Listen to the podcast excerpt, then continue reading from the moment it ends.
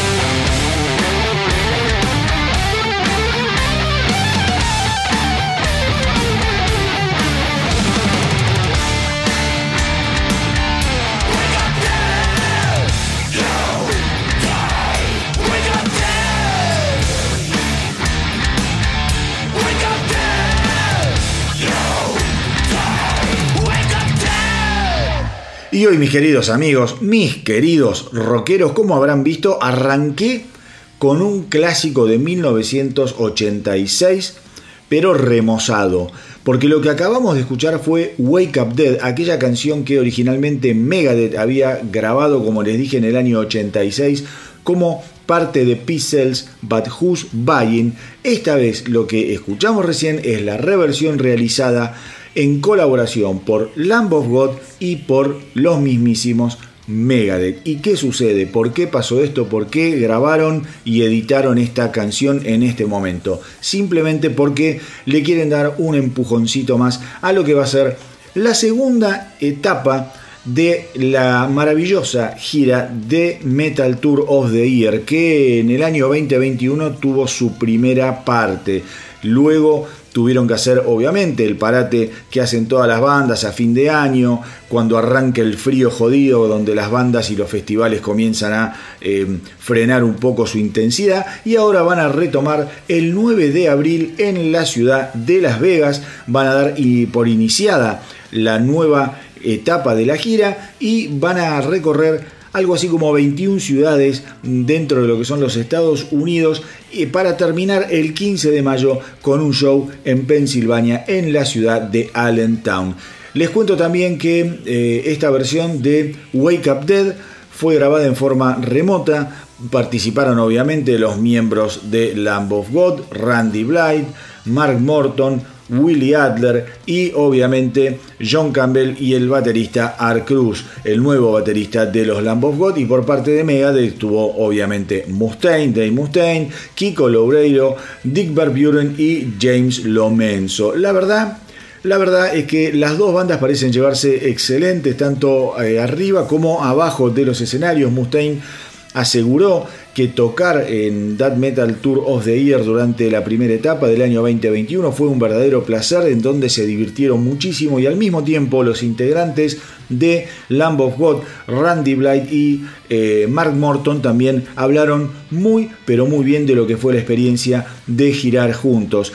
En el caso además de Mark Morton con respecto a lo que fue eh, para él haber escuchado por primera vez en su vida Wake Up Dead, eh, Morton dice que fue una canción muy importante para él porque, eh, digamos, él recién arrancaba cuando le escuchó allá por, por, el año 1986, digamos que él recién empezaba con sus deseos de realmente dedicarse a la música, a la guitarra y que esta canción particularmente fue la que lo llevó a abrazar el thrash metal que después se transformó en su medio de vida.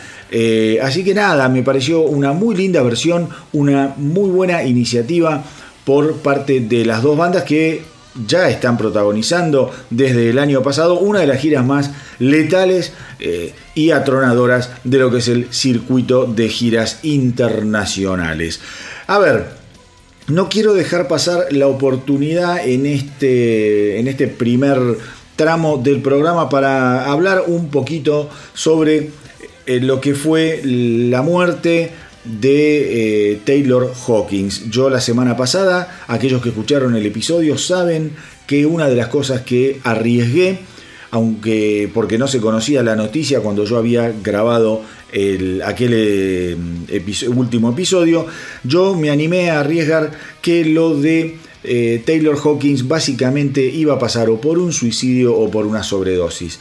Les dije también que si las noticias no iban por, por ese lado, se los iba a comentar, porque acá la idea es contarles todo, más allá de que uno puede a veces tirar una opinión y resultar estar equivocado. Creo que lo importante es ser franco, ser sincero y no creerse que uno se las sabe todas. En este caso, en este caso particular, por esas cosas que yo les decía también en el último episodio, uno ya tiene unos cuantos años, vio caer a más de un soldado del ejército rockero y por lo general las variables, las variables pasan o por el suicidio o por la sobredosis.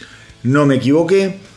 Taylor Hawkins eh, murió a causa de una sobredosis. Después estará y, por determinar si fue una sobredosis involuntaria o si la buscó para quitarse la vida. Digo, eso ya, digo, hoy en día ya no tiene demasiado, demasiada importancia. Lo importante, lo trágico es que Taylor Hawkins ha dejado de existir y dejó un hueco gigantesco, no solo en las filas de los Foo Fighters, sino en los que, también en los corazones de todos aquellos que amamos a los buenos músicos, a la buena música, a las grandes bandas de rock and roll.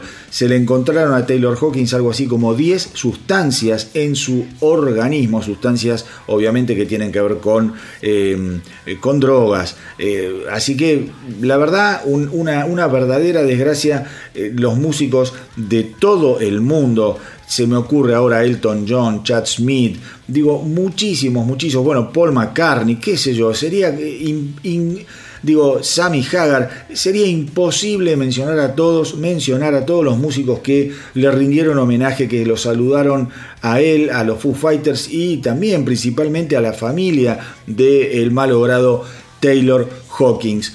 Eh, y otra vez lo voy a decir, cada vez que pueda eh, lo voy a repetir. Así que mi consejo, mantenete, manténganse lo más alejados, lo más alejados de las drogas que puedan, como digo una y otra vez, las drogas no te solucionan ningún problema, sino que por el contrario te suman un nuevo problema a tu vida. Así que quería comentarles esto. Ahora hace un par de días ya el cuerpo fue eh, repatriado a los Estados Unidos desde Bogotá, donde falleciera Taylor Hawkins, y comenzaron a hacerle distintos homenajes en su ciudad natal. Digo, bueno, todo lo que, lo que vamos a, saber hoy en día y de ahora en más, digamos, sobre Taylor Hawking van a ser este tipo de asuntos, de homenajes, de recuerdos y, de, y, de, palabras, digamos, muchas veces de aliento para todos los que lo sobrevivieron. Como les digo, su familia y los Foo Fighters. Los Foo Fighters, les cuento, han suspendido absolutamente todas sus actividades, absolutamente todos sus shows y compromisos, como era de esperar Pensemos que Taylor Hawkins era un miembro fundamental dentro de la formación de los Foo Fighters. Eh, hay muchos que se preguntan si los Foo Fighters van a seguir o no van a seguir. Yo soy de la teoría, yo soy del pensamiento y de la creencia que los Foo Fighters van a continuar. Tarde o temprano van a volver al ruedo, tarde o temprano eh, se va a saber, eh, digamos, cómo será el futuro, pero que los Foo Fighters tienen futuro, a mí no me cabe ninguna duda. Pensemos que los Foo Fighters hoy en día, más allá de lo que sucedió, siguen siendo una de las marcas más poderosas dentro de lo que es el ambiente del rock and roll. Foo Fighters es un negocio gigantesco y es una máquina de generar dinero y de generar proyectos.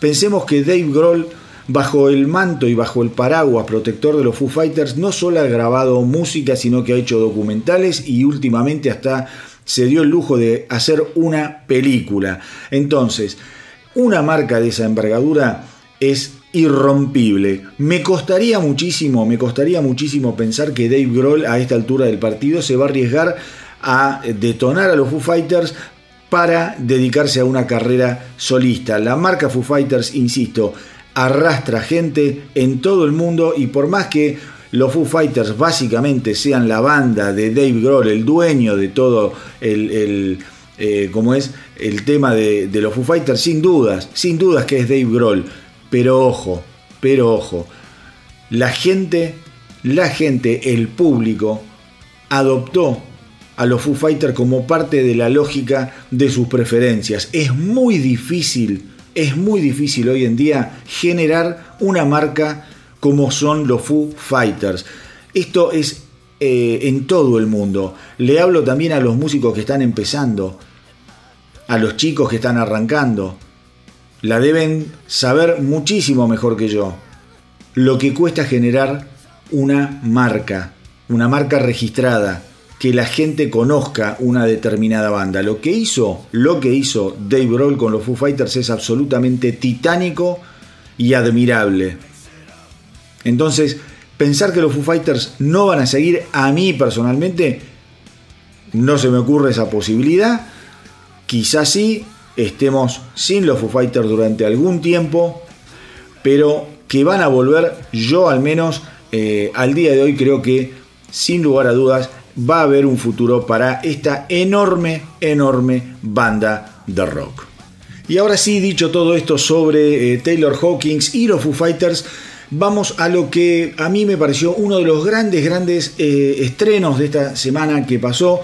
Eh, una gran canción de los Municipal Waste que ya dijeron que van a estar editando el primero, el primero de julio su nuevo álbum Electrified Brain, que es el nuevo álbum que sacan después de cinco años de no eh, dar señales de vida, al menos en lo que eh, son grabaciones. Esta semana han vuelto con esta canción tremenda que se llama Grave Dive, muy divertida muy pero muy al palo, con muchos riffs, buen ritmo. La verdad es una canción que me encantó. Como les digo, Electrical Brain va a ser el primer álbum de los Municipal Waste en cinco largos años, desde el 2017 que no grababan nada. En aquel año habían editado Slime and Punishment, eh, un álbum muy, pero muy, muy festejado por la crítica especializada y que sin lugar a dudas hay que escuchar. Hay que escuchar.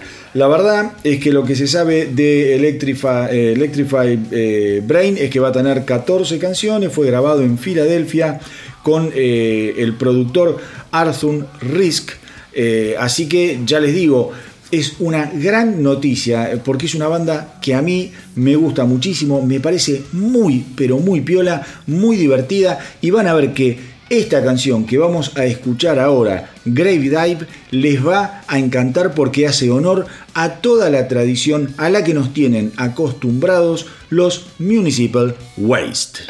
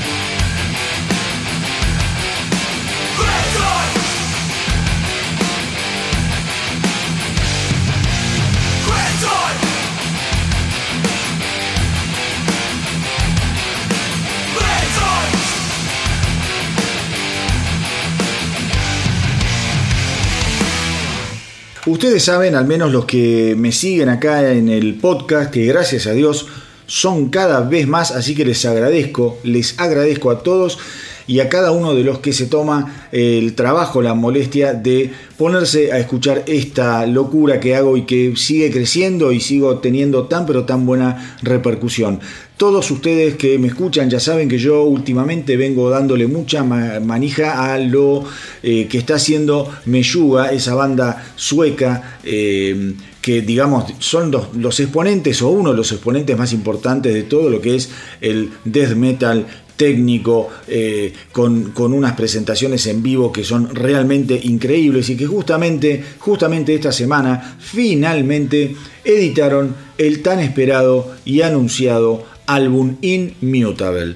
El último, el último simple que largaron esta semana que sirve como una especie de último puntapié para llevar al álbum a los oídos de los fans del metal, del trash, del heavy, fue justamente el simple Broken Cog.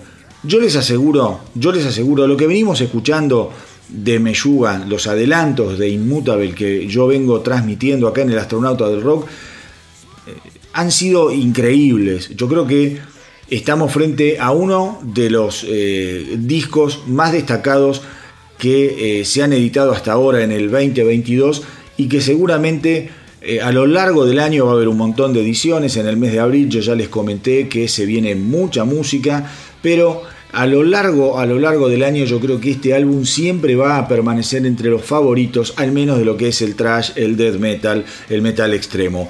La verdad es que es un disco increíble, atronador, es un disco que tiene unas interpretaciones feroces, feroces, feroces. El tema que abre el disco justamente es eh, este que vamos a escuchar ahora, Broken Cog. Y eh, ya de entrada, abrir un disco con un tema de esta categoría es algo eh, loable, es algo loable. Traten de escucharlo porque acá hay unos riffs de guitarras colosales, una batería impresionante y eso después se va a ir repitiendo una y otra vez en cada una de las canciones. Eh, no, dejen, no dejen de tampoco prestarle atención a temas como de Abysmal Eye, es otra maravilla, y obviamente a temas que aquí ya hemos escuchado como I Am That Thirst, eh, un tema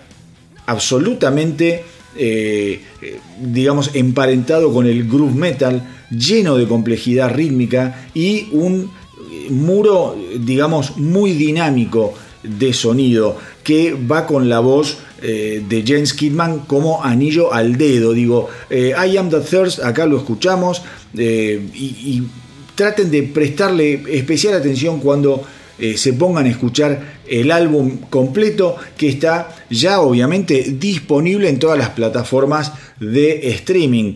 se editó, como les decía, esta semana. Es un álbum que cuenta con 13 canciones, 13 canciones. Y lo bueno es que es un, es un disco muy, ¿cómo les podría decir? Dentro de lo que es el estilo, es un disco muy agradable a la escucha. Muy agradable a la escucha. Como les digo, eh, de Abysmal Eye, eh, Broken Cock, que lo vamos a escuchar ahora, otros temas maravilloso, maravilloso es eh, God He Sees in Mirror y They Move Below, que es una obra gigantesca de más de nueve minutos. Me encantaría pasarla, eh, pero digamos, se, va a ir un montón de tiempo, estos más de nueve minutos, como les digo, y no es la idea. Seguramente lo voy a estar programando esta semana en la radio del astronauta del rock. Ya saben que es un nuevo emprendimiento esto de la radio online del astronauta del rock, que pueden acceder a ella a través de lo que es la página web eh, del astronauta www.elastronautadelrock.com. Ahí se meten y lo primero que van a ver es el reproductor de la radio. La otra manera es simplemente meterse en lo que es el Instagram del astronauta del rock, en el link tree que está en, en la bio de inicio tienen también acceso al reproductor a través del reproductor propiamente dicho o de la página web. Muy probablemente yo esta semana esté pasando, esté programando Day Move Below, un enorme, enorme, enorme tema del último álbum de los Meyuga, Immutable, del que ahora, sin perder más tiempo, vamos a escuchar la increíble Broken Cog.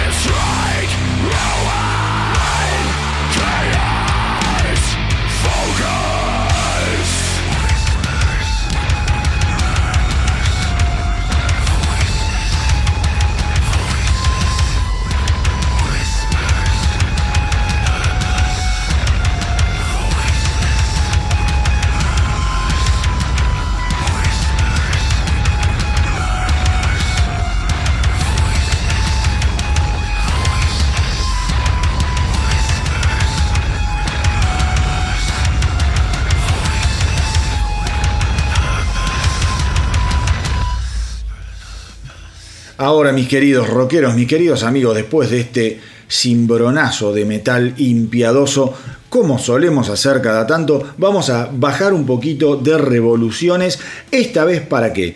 Para escuchar un nuevo tema, un simple, que ha largado, que ha lanzado al mercado nada más ni nada menos que el inmortal y genial Mick Jagger, cantante de los Rolling Stones. Ni sé para qué lo aclaro porque esto lo debe saber hasta aquellos que no conocen a los Rolling Stones, porque son datos e información que, como yo digo, ya vienen en el ADN de los recién nacidos. Yo creo que agarras a un pibito de dos años que está empezando eh, a hablar, por ejemplo, le, decís, ¿quién es Mick Jagger? Y te dice, el cantante de los Rolling Stones. Pero bueno, son esas cosas que uno dice a veces eh, al pedo, pero que hay que decirlas. Como les contaba, Mick Jagger ha lanzado un simple llamado Strange Game. Strange Game, les cuento, es básicamente la canción que abre la nueva serie de Apple TV llamada Slow Horses. Eh, para aquellos que la quieran ver, ya está disponible, los primeros dos episodios ya están disponibles en Apple TV.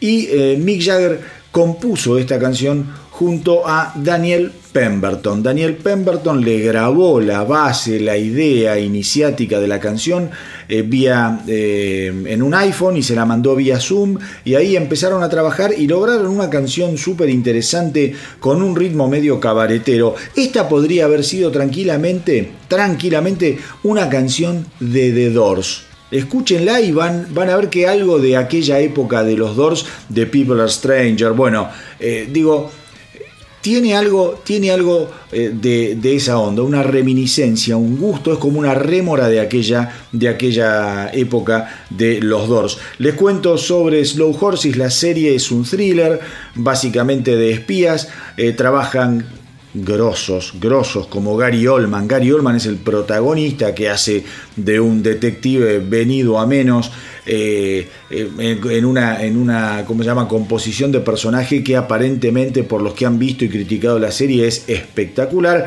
Pero ojo, no es la única estrella que trabaja en esta serie, también trabaja Christine Scott Thomas eh, y Jonathan Price. Imagínense que estamos hablando de tres número Una cosa realmente fabulosa. La serie está mm, basada en una serie de libros muy populares eh, en, como es, en Inglaterra. Así que nada, me pareció interesante ver qué estaba haciendo el bueno de Mick Jagger, que les recuerdo, les recuerdo, junto a los Rolling Stones, va a estar saliendo de gira en este año 2022 para celebrar los 60 años de vida de la banda. Y les cuento también que la BBC de Londres tiene planeada una, mm, un documental dedicado a los Rolling Stones, pero es muy interesante, pues se va a dividir en em, cuatro partes. Cuatro partes que van a estar dedicadas a los cuatro integrantes de los Rolling Stones. Me refiero al desaparecido Charlie Watts, a Mick Jagger, a Ron Wood y a Keith Richards. Y se va a llamar Mi vida como Rolling Stones. Esto es una iniciativa de la BBC de Londres para eh, homenajear eh, y rendirle sus respetos también a los Rolling Stones por las seis décadas de vida. Va a tener reportajes inéditos, filmaciones inéditas y en el caso obviamente de Charlie Watts van a, eh, a falta de, de, hacer reportajes nuevos y declaraciones del músico porque ha fallecido, se van a usar muchísimas, muchísimas filmaciones e imágenes de archivo. Así que, mis queridos rockeros, vamos a escuchar ahora la increíble nueva canción de Mick Jagger Strange Game perteneciente a la serie de Apple TV llamada Slow Horses.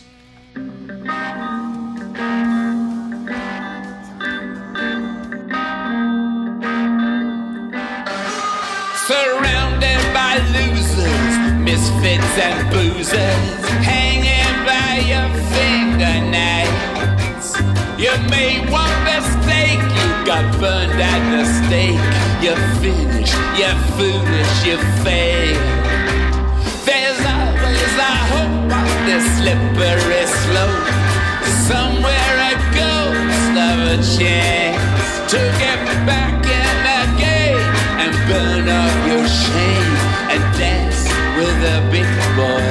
again.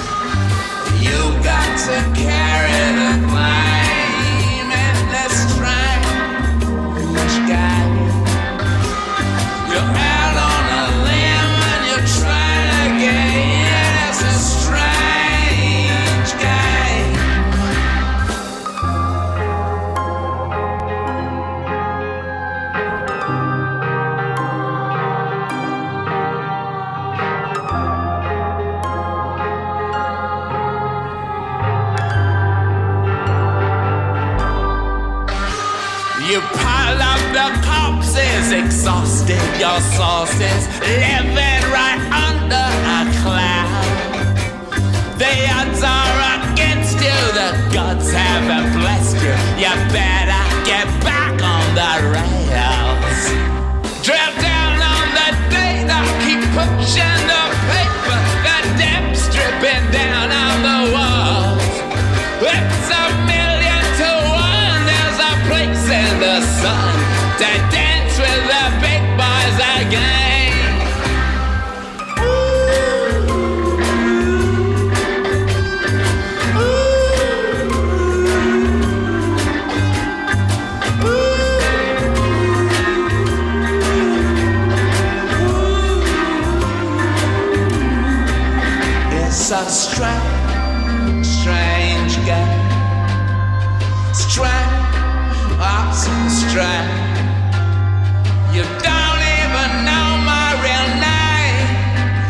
It's a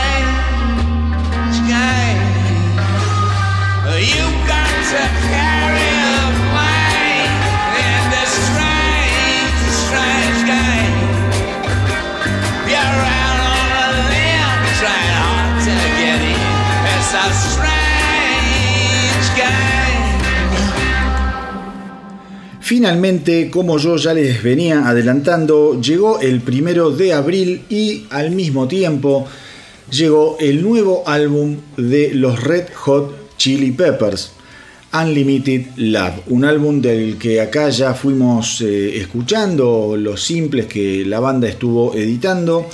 Me refiero a eh, Black Summer, me refiero a eh, Poster Child y a aquella canción más tranquila que se llama Not the One. A ver, desde que se editó, yo ya lo escuché dos veces el álbum. Esto se editó ayer, hoy es sábado, como siempre los sábados yo eh, grabo el, eh, el astronauta del rock y me tomé el trabajo de escucharlo al menos dos veces antes de, no sé si es una crítica o una opinión, pero digo, de contarles un poco algunas cosas que me parecieron de este trabajo. Lo primero que tengo que decir es que es un álbum excesivo, es un álbum que dura más de una hora, exactamente dura una hora 13 minutos y esa hora eh, 13 minutos te demandan la escucha de 17 canciones. La duración en sí mismo no es un indicador de calidad, ni mucho menos, es simplemente información. Lo que sí denota semejante apuesta es que los Red Hot Chili Peppers sin lugar a dudas están queriendo demostrar algo al editar semejante, semejante obra. 17 canciones hoy en día, eh, con el manejo que hay del tiempo, eh, a través de lo que son las, las redes de streaming para escuchar música, en donde la ansiedad te consume inmediatamente y querés pasar a otra cosa en forma permanente, hacer un álbum de 17 canciones y tirarlo al ruedo. Todo junto es una apuesta que a mi entender es bastante peligrosa. Dicho esto, no tengan ninguna duda que la semana que viene este álbum, cuando se conozcan los nuevos rankings de la Billboard, va a estar en el primer puesto o en el segundo puesto. Eso tampoco es indicador de nada. ¿Mm? Pero cuando bandas de el peso eh, de los Rejo Chili Peppers editan un álbum, suceden estas cosas. Eso no quiere decir absolutamente nada tam, tampoco. Eh, ¿Qué creo yo? Yo creo que lo que, eh, lo que están queriendo demostrar es que la vuelta de Fruciante de algún modo marca también la vuelta, el regreso de la magia. De la magia que sin lugar a dudas con Fruciante tiene un sabor muy especial. Ellos con Fruciante han grabado sus eh, discos más clásicos, digo, Californication, Stadium, eh, Stadium Arcadium y obviamente, obviamente eh, aquel disco trascendental que marcó el futuro y lo selló a fuego, que fue Blood Sugar Sex Magic del año 1991, aquel álbum fabuloso que tenía temas como The Power of Equality, eh, Breaking the Girl, obviamente Suck My Kiss, ni hablar de Give It Away y obviamente Under the Bridge. Ahora bien, Em, el tiempo pasa para todos. Yo creo que el primer regreso de Fruciante, luego de que abandonara la banda, em, después de grabar justamente Blood, Sugar, Sex, Magic, el primer regreso se produce eh, con Californication y fue absolutamente genial. Fue absoluta, absolutamente genial. Eso también se repite, a mi entender, en un disco que muchas veces es menospreciado. También por la extensión que tuvo en su momento Stadium Arcadium, un álbum de 18 canciones. No es casual que el nuevo álbum de los Red Hot Chili Peppers tenga 17 canciones y dura eh, y dure lo que dure. Acá evidentemente, evidentemente está la intención, está la intención de decir, bueno, volvimos eh, con Fruciante o Fruciante volvió a, volvió a nuestras filas y somos capaces de generar una obra enorme. Ahora bien, ¿qué tiene esa obra de, eh, digamos, de magnífico? Muchas cosas, muchas cosas. Ya les adelanto que a mí el disco me encantó. Les adelanto que el disco me encantó. Es un, es un álbum eh, grabado nuevamente por el productor o con el productor Rick Rabin. Traten de escucharlo completo, traten de escucharlo con auriculares, se los suplico. El sonido, la calidad de grabación, la producción de este álbum es algo majestuoso. Escuchar el bajo de Flea es realmente una experiencia irreal. Cuando escuchen lo que toca Flea, en este, en este trabajo, en Unlimited Lab, se les van a caer los pantalones, se los aseguro. Traten de escuchar lo que hace con el bajo en Here Ever After. Es algo increíble. Increíble. Traten de escuchar muy, pero muy, pero muy atentamente temas como Let Them Cry. Es una obra maravillosa. Traten de escuchar The Heavy Wing. ¿Por qué hago hincapié en estas canciones que les estoy eh, mencionando ahora? Let Them Cry, The Heavy Wing y Tangelo. Son las tres últimas canciones del álbum. Muy, muy probablemente sean las menos escuchadas a lo largo del tiempo. Si uno hoy en día comienza a investigar un poco la cantidad de escuchas que van teniendo las canciones de los Red Hot Chili Peppers de este álbum, justamente estas últimas canciones son las menos escuchadas y son canciones geniales. Realmente son canciones geniales. These are the way. Eh, otra cosa de, no, de no, creer, eh, It's Only Natural, digo, está lleno de grandes canciones. Es un disco que hay que degustarlo de a poco de a poco y con detenimiento. Escuchá una canción, escuchala al detalle, pasá la siguiente, escuchala al detalle. Fruciante otra vez, Fruciante otra vez demuestra ser un guitarrista fuera de serie. Y esto lo quiero decir con todo el respeto y la admiración que sentí por la tarea que realizó dentro de las filas de los Rejo Chili Peppers eh, el anterior guitarrista Kling, Klingfog, Kling, ¿cómo se llamaba? Klingfog, Kling, no sé cuánto. Bueno, Klinghoffer, ahí estaba, Klinghoffer. Eh, realmente un guitarrista espectacular. Creo que con Klinghoffer hicieron muy, muy buenos discos. Cuando hablamos de The Getaway del 2016, es uno de mis álbumes favoritos de toda la discografía de los Rejo Chili Peppers. Por eso les digo, Unlimited Love es extenso, sí, es extenso. Es un desafío, sí, es un desafío pero traten de escucharlo, traten de escucharlo porque han creado otra vez una obra maravillosa. Los Red Hot Chili Peppers, ellos en sí mismos son una isla dentro del ambiente del rock, son una banda que tienen un sonido totalmente particular, tienen un cantante muy, muy, muy criticado. ¿Por qué? Porque Anthony Kiddis está claro, está claro que no es un excelente cantante y está claro también que tiene un estilo bastante repetitivo a la hora de generar melodías. Pero, pero me arriesgo a decir, y es algo que lo vengo diciendo desde hace muchísimos años, es el cantante, es el cantante indicado para terminar de tejer esa trama sonora que generan los Red Hot Chili Peppers. Es un tipo, a mi entender, sensacional a la hora de meter lo que mete, con sus limitaciones, pero lo que hace es único, tiene un flow, una manera de cantar que va como anillo al dedo. Obviamente no quiero entrar tampoco eh, a hacer un análisis técnico, pero insisto, traten de escuchar lo que hace Flea, traten de escuchar lo que hace Fruciante y traten de escuchar al otro gran genio músico gigantesco que se llama Chad Smith. Lo que toca Chad Smith en este álbum es impresionante. La descose a la batería. No tengan dudas de que cuando se pongan a escuchar en detenimiento este álbum les va a dejar un sabor muy pero muy dulce en el paladar.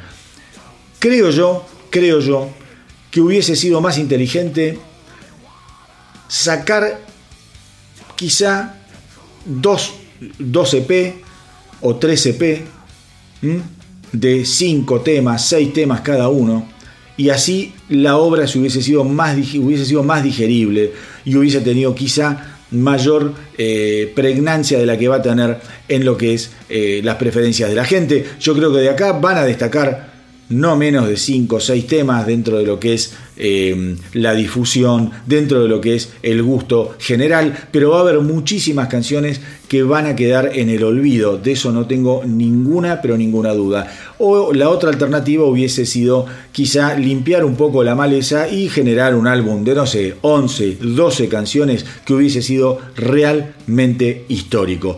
De todas maneras, mi evaluación de Unlimited Love es absolutamente positiva, creo que es una de las grandes ediciones de este 2022 que está arrancando y ahora vamos a escuchar el que para mí, el que para mí es uno de los mejores temas del álbum, Aquatic Mouth Dance.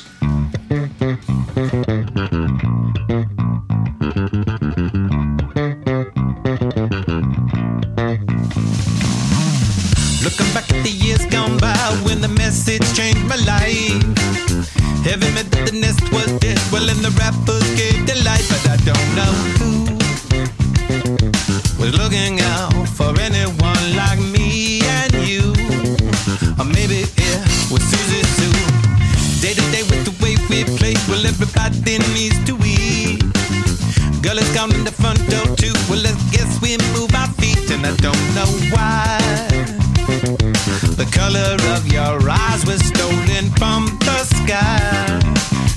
topics never need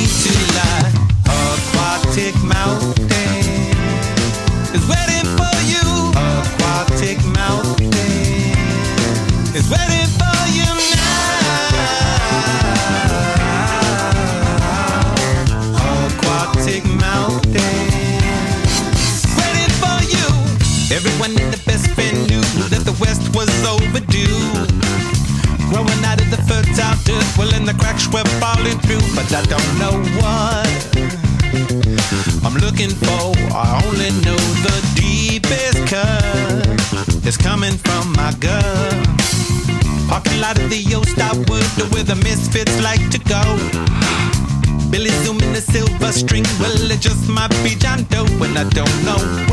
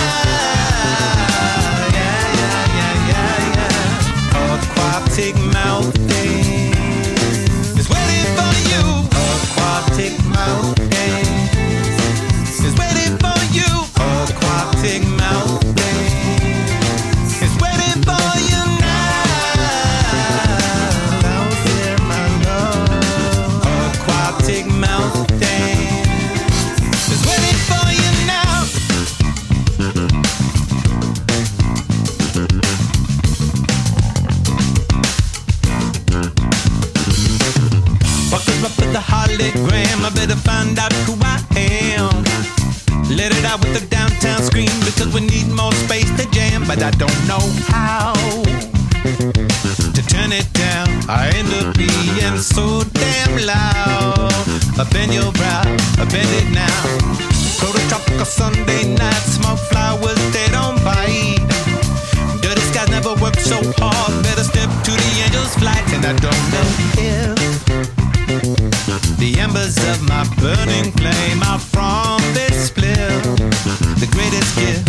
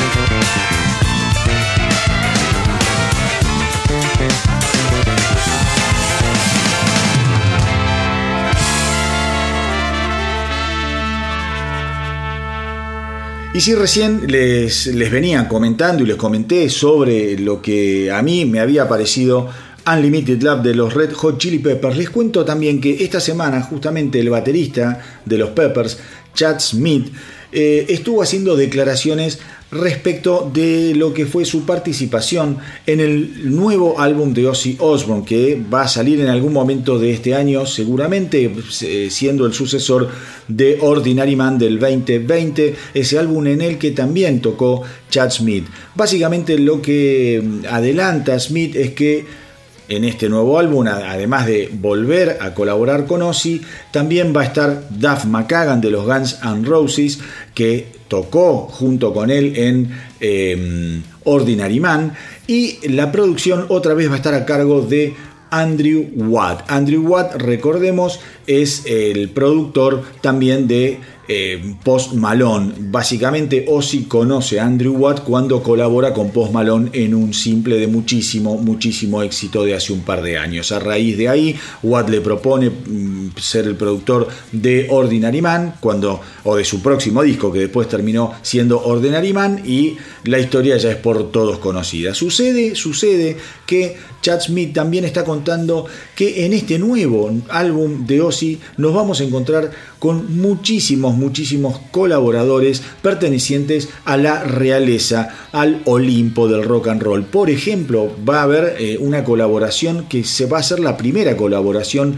entre Ozzy y Tony Yomi eh, fuera de lo que es el mundo de Black Sabbath. Aparentemente Tony Yomi grabó una serie de riffs para el, el nuevo álbum de Ozzy y varios de esos riffs van a quedar finalmente registrados en varias canciones.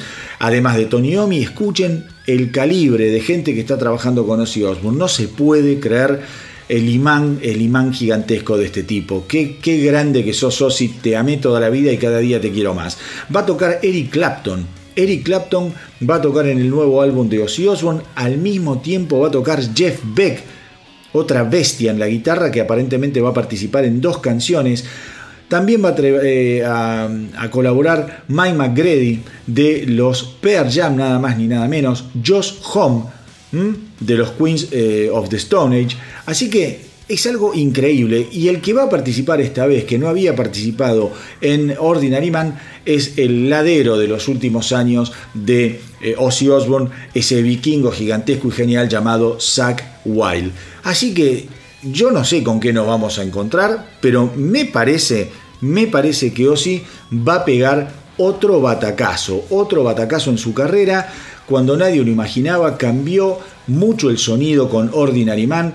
Fue un cambio de sonido muy inteligente, muy afianzado en lo que son las nuevas métodos de, de producción. Un álbum para nada estridente. Por los colaboradores que hay acá, me parece que va, vamos a encontrarnos con una mixtura un poquito, mm, digo, más, eh, más colorida que en Ordinary Man. Eh, a mí, Ordinary Man, saben que es un disco que me gustó muchísimo y me dejó con unas ganas enormes enormes de que vuelva al, ruedo el bueno de Ozzy, cosa que gracias a Dios lo pudo hacer después de atravesar esta pandemia de mierda que aparentemente ya se está terminando y que lo va a traer con un nuevo álbum bajo el brazo con toda esta magia repleta de colaboraciones de primera categoría. Pero ahora si les parece vamos justamente a recordar algo del fantástico Ordinary Man del 2020.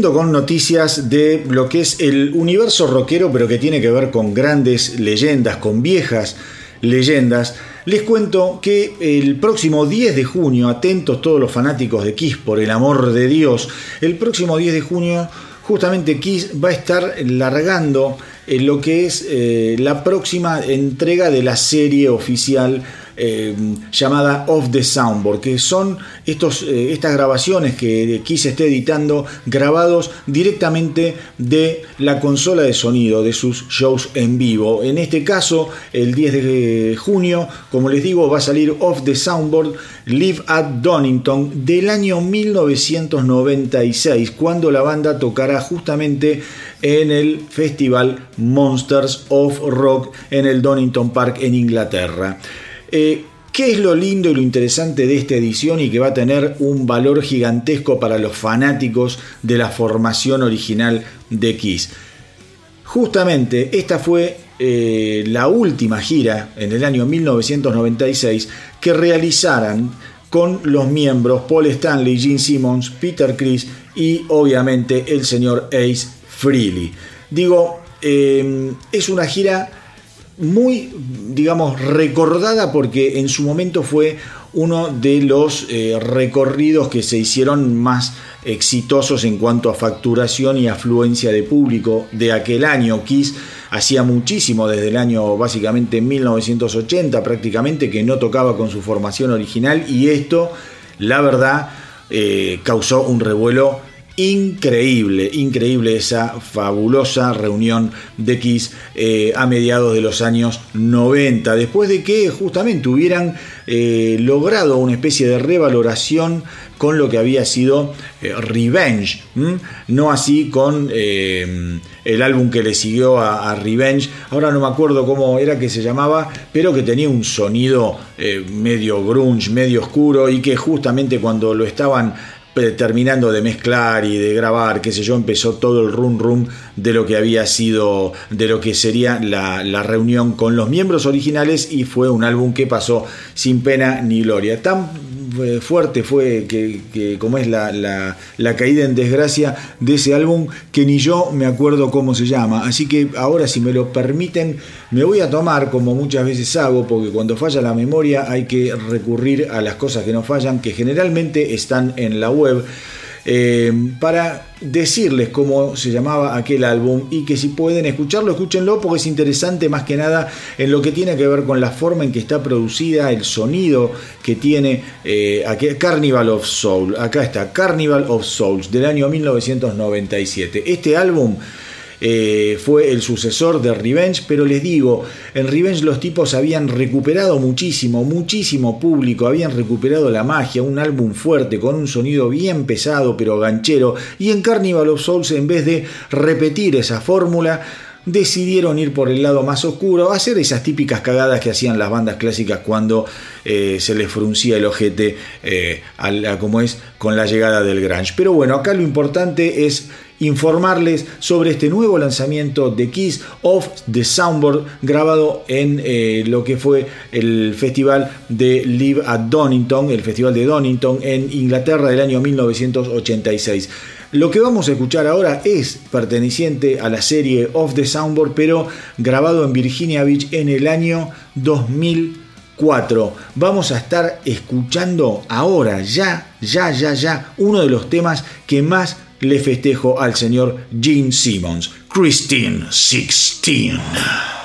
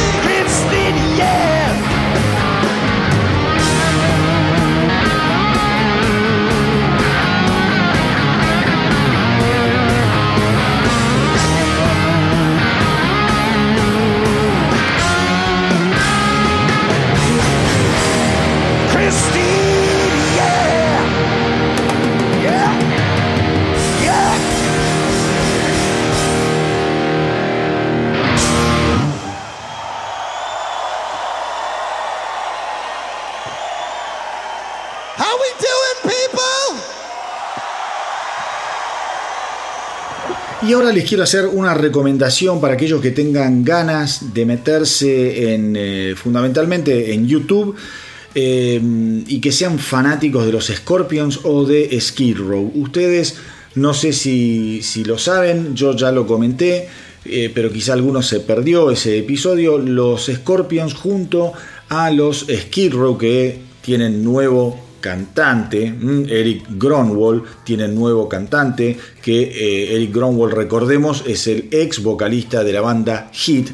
Em, justamente les, estaba comentando que traten de buscar, traten de buscar imágenes de lo que son los shows que están dando ambas bandas eh, en Las Vegas, en el Teatro Sapos eh, de Planet, del Planet Hollywood Resort eh, en la ciudad de Las Vegas están haciendo en conjunto la residencia de lo que son eh, los Scorpions, que se llama Sin City Nights.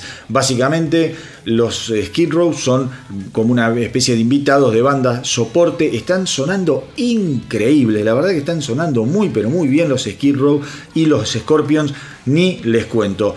Estuve viendo mucho de estas filmaciones es admirable, admirable cómo mantiene la voz ese pequeño genio teutón llamado Klaus Main. Y lo que suena Scorpions con el nuevo baterista Mikey D, ex Motorhead, en vivo es una cosa infernal. Qué baterista confiable, qué baterista trascendental en lo que es la historia del el rock de los últimos 30-40 años. Una aplanadora Traten de verlo, eh, traten de buscarlo. Hay muchas filmaciones, están buenísimas porque hoy en día con los teléfonos tenés filmaciones de todos los ángulos, con buen sonido. Digo, la verdad que es un lujo.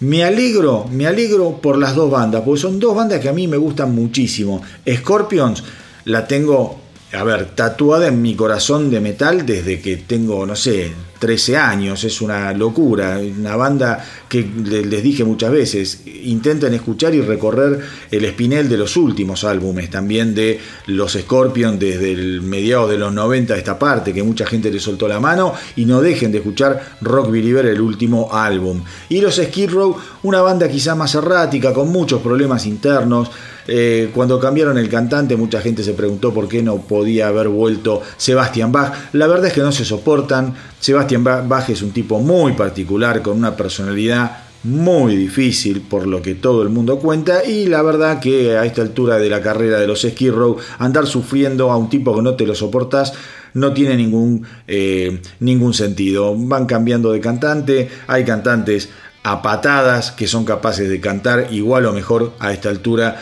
que eh, Sebastian Bach. Así que les digo, es muy muy interesante lo que están haciendo ambas bandas en este Sin City Nights, la residencia de los Scorpions en la ciudad del pecado, Las Vegas.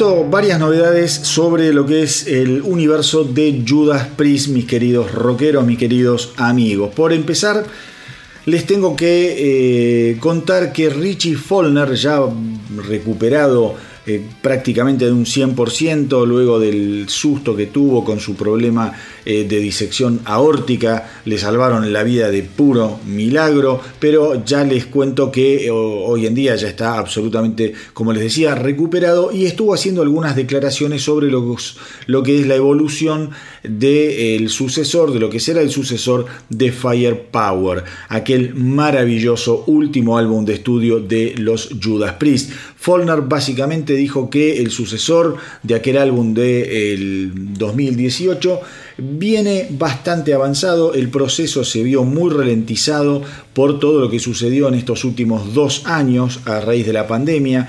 Eh, tuvieron que justamente acostumbrarse a trabajar en forma remota, básicamente porque muchos de ellos viven en los Estados Unidos, otra parte vive en el Reino Unido, entonces toda esa logística, ese músculo había que entrenarlo, había que educarlo porque era algo que nunca habían hecho y eso obviamente fue eh, lo que ralentizó el proceso de grabación, composición y producción de lo que está siendo el nuevo álbum, el próximo álbum de Judas Priest, del que Follner también aseguró que las baterías están prácticamente liquidadas, están ahora empezando a trabajar con lo que son las guitarras para ver cómo eh, termina de armarse y obviamente el bajo y después quedarán como suele decir eh, Richie Follner para el final para la parte más eh, intensa del trabajo lo que son las voces de Rob Halford que además es quien más está trabajando en cómo se llama en las letras. Aparentemente Halford es un tanto vagoneta y deja las letras para último momento. Eso es un, una característica casi digo defecto pero es una característica de muchos cantantes. Justamente eh, que estuvimos hablando de los Red Hot Chili Peppers de Unlimited Love, eh, Anthony Kiddis dijo que el mayor desafío de su carrera había sido poder terminar las letras en tiempo y forma de este nuevo álbum, que lo que hacía era grabar eh, lo que llevarse en un, en un CD o en un pendrive las grabaciones del día y las iba escuchando permanentemente mientras iba eh, del estudio a su casa para ver si se le iban ocurriendo algún tipo de melodías, algún tipo de letra, algún tipo de idea. Así que llegó justo, justo a último momento para poder grabarlas. Eso también aparentemente es lo que sucede con Rob Halford. Pero la buena noticia es que la banda se encuentra trabajando. Obviamente hay input aún de lo que es Glenn Tipton en lo que se refiere a riff de guitarras, más allá de quizá él ya no los puede interpretar por estar sufriendo del mal de Parkinson. Justamente algunas eh, noticias que tienen que ver con Glenn Tipton aseguran que más allá de lo que es su, padecimiento con el Parkinson, el tipo se mantiene totalmente activo en lo que es la toma de decisiones y el input de ideas en Judas Priest. Y lo lindo, lo lindo que también lo pueden buscar en YouTube es que hay un montón de filmaciones de lo que está pasando con Glenn Tipton que se sube a tocar los últimos, eh, generalmente son los últimos temas del, del show de Judas Priest, en donde la gente lo ovaciona, lo felicita, festeja que esté ahí, le tira una onda espectacular, un Glenn Tipton que da a veces un poquito de pena verlo tan flacuchín, tan débil, un poco más lento, pero que eh, es Glenn Tipton. Nos dio tanta, pero tanta felicidad a lo largo de su carrera que yo creo que hay que homenajearlo cada vez que sale al escenario. Solamente pararlo ahí, tenerlo enfrente otra vez, sabiendo lo que está, sufriendo lo que está padeciendo, es un milagro que la gente que vaya a ver los shows de Judas Priest lo tiene que aprovechar y como les digo, aplaudirlo, gritarle y tirarle toda la buena onda y la buena energía que se pueda. Y obviamente, obviamente también hay novedades eh, sobre lo que viene siendo la escaramuza de Judas Priest con su antiguo guitarrista KK eh, Downing, que permanentemente, permanentemente están en unida y vuelta de acusaciones. Ahora de Judas Priest dice que eh, Downing nunca eh, les, le- les dijo que lo de él eh, era querer volver a la banda, sino que siempre se manejó vía eh, comunicados de prensa o reportajes y que nunca se, se sinceró con ellos. Y al mismo tiempo KK Downing dice que a él no lo están dejando volver y que básicamente lo echaron de la banda cuando la realidad, mis queridos rockeros, es que le pese a quien le pese, KK Downing decidió irse, decidió dedicarse a proyectos inmobiliarios y después a la hora de volver su vacante ya estaba ocupada. Digo, es el cuento de nunca acabar. Yo no sé si se, van, eh, se va a dar finalmente la inducción este año de Judas Priest al Rock and Roll Hall of Fame. En ese sentido, Halford dijo que le emocionaría muchísimo y que sería un, un gran broche de oro para la carrera de los Judas Priest.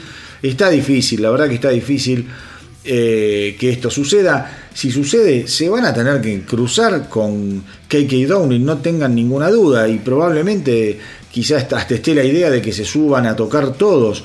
Veremos qué pasa, veremos qué pasa. A mí me da muchísima pena que toda esta situación, yo cada vez que hablo de esto me angustio y, digo que, viste, teniendo KK Downing ya su KK Priest, un disco maravilloso, que lo puede salir a tocar en vivo con la frente bien en alto, seguir peleando por estas pelotudeces, me parece que la vida pasa también por aprender a mirar adelante y dejar atrás las cosas que ya no nos cierran, que ya no nos sirven. Pero nada, les quería comentar este eh, picadito de noticias sobre Judas Priest, porque este va a ser un año de mucha, mucha información respecto de esta banda y me atrevo a decir que también en el 2023, cuando probablemente ya tengamos el sucesor de, de Firepower entre nosotros.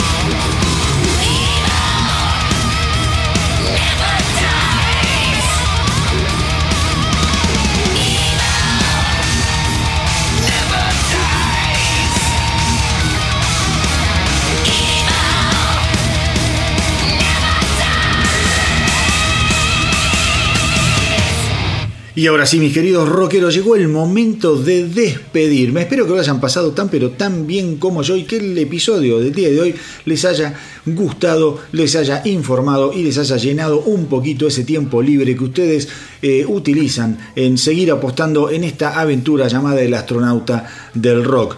Eh, recuerden, recuerden visitar las redes sociales, se están poniendo buenísimo el Instagram, el Facebook, se está poniendo muy pero muy interesante lo que es la página web del astronauta www.elastronautadelrock.com y no dejen de pegarle una escuchada a la radio del astronauta del rock. Estamos emitiendo 24 horas los 7 días de la semana con una programación que va eh, a pasar, digamos, por todos, todos, todos eh, los estilos que te puedas imaginar. Hay una sección dedicada a la mañana, eh, al rock hecho por mujeres, por las divas del rock y del pop. Después vamos por un par de horas tremendas de clásicos dedicado a las bandas que hicieron grande al rock and roll. Luego tenemos dos horitas dedicadas al grunge, al alternativo, al punk rock, realmente fabulosas. Después tres horas de heavy metal atronadoras y ya para ir cerrando el día tenemos tres horitas de country y tres horitas de blues. Y después de las 12 de la noche un popurrí, un salpicre de todo lo que fue sucediendo en el día. La radio está increíble, las listas de eh, canciones, los setlists de cada uno de los programas están curadas diariamente. No es la típica radio que vos te pones a escuchar y cada dos minutos te pasan siempre la misma canción o todos los días repiten las mismas canciones y las mismas bandas. No, es una emisora absolutamente pensada para sorprender, para volverte a dibujar una sonrisa en la cara cuando quizá estás eh, escuchando música de fondo y de repente decís, uy, ¿cómo están pasando este tema? Si esto no se puede pasar en la radio. Bueno, ¿sabes qué? En la radio online del astronauta del rock se pasan esas cosas, se pasan canciones increíbles, canciones olvidadas, obviamente también vas a encontrarte con un montón de éxitos, pero traten de escucharla, el reproductor eh, lo tienen en el link tree del Instagram, en la bio, y si no también cuando entran a la página del astronauta del rock, lo primero que ven es el reproductor para que puedan escuchar y musicalizar el día en forma, les aseguro, divertida, sorprendente y eh, también se van a encontrar con una serie de separadores informativos en donde yo les voy contando un poco algunas eh, noticias o algunos datos históricos de tal o cual banda. Espero que se copen, que vayan, que le peguen una escuchada y que me den su opinión. Ya saben, me pueden escribir a elastronautadelrock.gmail.com.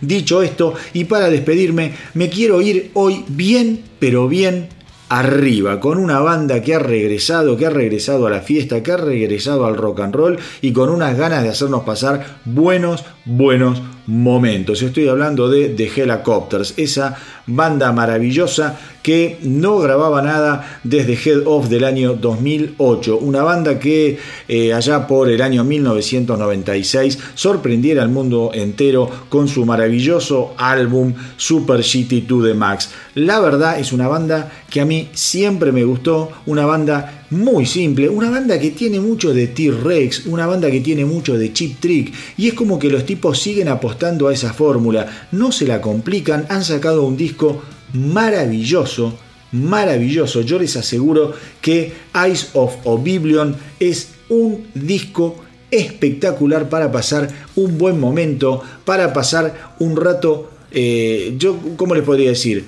Un rato bien cortito, 34 minutos, 10 canciones, mm, que son, ¿cómo te podría decir? Una lección, una lección de rock and roll tras otra. Les aseguro que lo que vamos a escuchar ahora los va a dejar con ganas de más, así que no tengo duda de que después de escuchar, em, ¿cómo se llama? Esta canción con la que voy a cerrar el episodio de hoy, van a ser muchos, muchos, muchos los que eh, vayan y digan, bueno, a ver qué está pasando con The Helicopters que tanto nos ha recomendado el astronauta del rock. Bueno, se van a encontrar con una obra fantásticamente divertida y bien, pero bien para arriba. Ideal para cerrar un programa como el de hoy, repleto de información, repleto de novedades y de noticias. Espero que lo hayan pasado realmente bien. A mí me encantó hacer el programa como siempre. Hagan correr la voz para que nuestra tripulación no pare de crecer. Cuídense mucho, mucho, mucho. Ahora los dejo con The Helicopters y Team Foil, Soldier y como siempre los saludo diciéndoles que viva el rock.